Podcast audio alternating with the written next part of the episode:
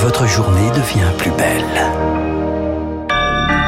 Soyez les bienvenus si vous nous rejoignez sur l'antenne de Radio Classique. Nous sommes le lundi 24 avril et il est 7h30.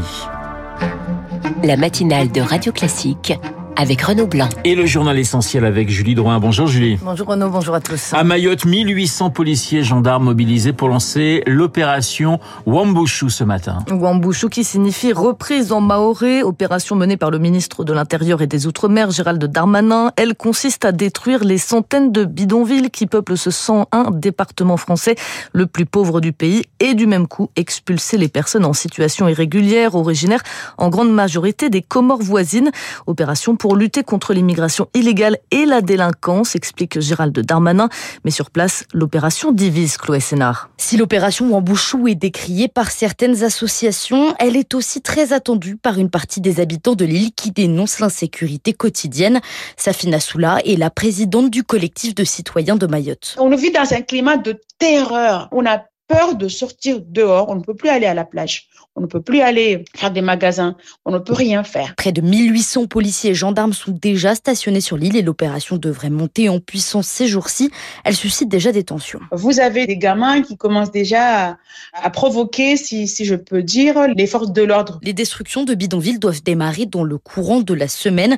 Certains habitants en situation irrégulière vont être expulsés vers les Comores et notamment l'île d'Anjouan.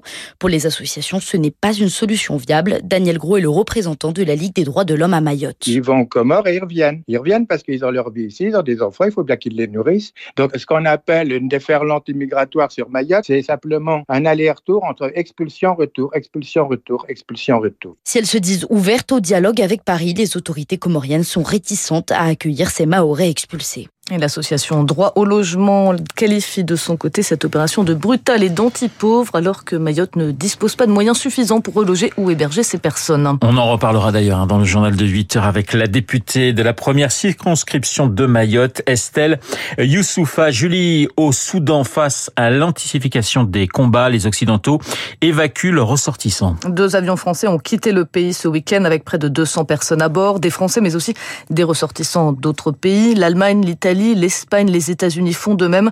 En une semaine, les combats qui opposent l'armée régulière à des paramilitaires dans la capitale ont fait plus de 420 morts et plus de 3700 blessés.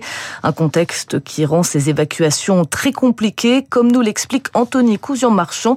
Il est le directeur d'une société spécialisée dans la sécurité internationale. Le premier point, c'est le volet politique. Il faut qu'il y ait un accord négocié avec les belligérants pour être certain que, minima, on bénéficie d'une situation un peu apaisée qui permette d'envisager de lancer quelque chose. Ensuite, il faut un endroit pour regrouper des personnes qui permettent de pouvoir les accompagner vers une zone d'où on va les extraire. Le troisième enjeu, c'est d'arriver à contacter les personnes. Khartoum est une ville qui a vécu sans électricité pendant plusieurs jours, donc vous avez des gens qu'il était très difficile de joindre. Et finalement, la sécurisation. Il faut assurer que ce convoi passe de manière fluide les checkpoints qui ont été installés, les endroits où les combats pourraient repartir. Donc ça, c'est un gros travail d'anticipation, c'est un travail de cartographie, c'est un travail d'experts pour arriver à accompagner les personnes vers l'aérodrome d'où les avions ont décollé.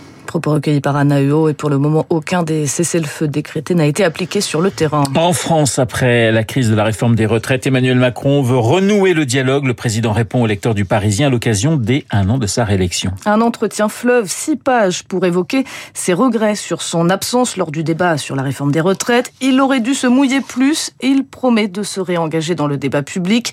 Emmanuel Macron prévient aussi que la France va subir l'inflation alimentaire au moins jusqu'à la fin de l'été. Il promet un grand chantier de restauration écologique pour les écoles pour lutter contre les passoires thermiques. Il souhaite enfin une montée progressive du service national universel dans plus de territoires. 7h34 sur Radio Classique, Emmanuel Macron attendu aujourd'hui pour un sommet européen sur l'éolien en mer. Ça sera en Belgique. Neuf pays d'Europe y participent afin d'envoyer un signal fort aux industriels de l'éolien offshore afin d'accélérer la décarbonation du continent. Les dirigeants veulent faire de la mer du Nord la centrale électrique verte de l'Europe. Saaders nous en dit plus avec un objectif, doubler la capacité de production éolienne d'ici 2050 de 150 gigawatts à 300 gigawatts pour couvrir une grande partie des besoins du continent en énergie propre et abordable. Produire beaucoup à très faible coût, donc ambitieux, mais nécessaire car le paysage a changé. La guerre en Ukraine contraint l'Europe à réduire ses dépendances énergétiques et le réchauffement climatique a accéléré l'abandon des énergies fossiles. Pour l'heure, les neuf pays sont loin du compte. Exemple en France, Un seul parc offshore a été inauguré à Saint-Nazaire avec 80 éoliennes en mer. Trois autres sont en construction à Saint-Brieuc-Fécamp et Courseul-sur-Mer. Mais selon un spécialiste, il faut que ce coup d'accélérateur s'accompagne d'un soutien financier public aux industries européennes, aux ports, à la logistique, jusqu'à connecter les réseaux entre eux. Et la France est pour sa part fixée comme objectif d'installer 40 gigawatts d'éolien en mer à l'horizon 2050, soit une cinquantaine de parcs combinant technologies posées et flottantes. En attendant, le bouclier sur les tarifs de l'électricité prolongé d'un an pour les particuliers ne le sera pas pour les entreprises. Annonce hier du ministre délégué à l'industrie, Roland Lescure, le dispositif a permis de plafonner la hausse du tarif réglementé de l'électricité à 4% en 2022 et 15% en 2023 et éviter ainsi une augmentation de 120% des factures d'énergie des entreprises. Alors le gouvernement réexaminera la situation à l'automne prochain, mais pour Xavier Pinon, le fondateur de Selectra, le site spécialisé dans la comparaison des fournisseurs d'énergie, les prix de l'électricité sont rarement protégés par l'État pour les entreprises.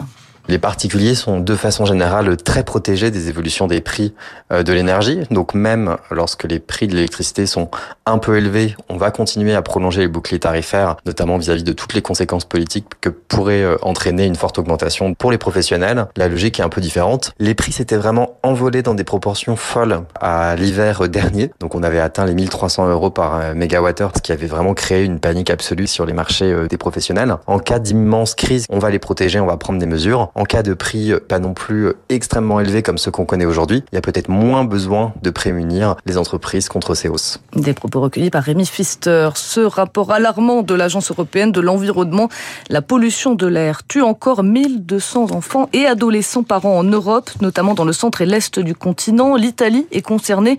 L'agence recommande de se focaliser sur la qualité de l'air aux abords des écoles, des crèches, des installations sportives et des transports en commun. Julie, une recrudescence de méningite inquiète Santé publique France. Après deux ans d'accalmie liés à la mise en place des gestes barrières contre le Covid, l'organisme a comptabilisé plus de 80 cas pour le seul mois de décembre 2022.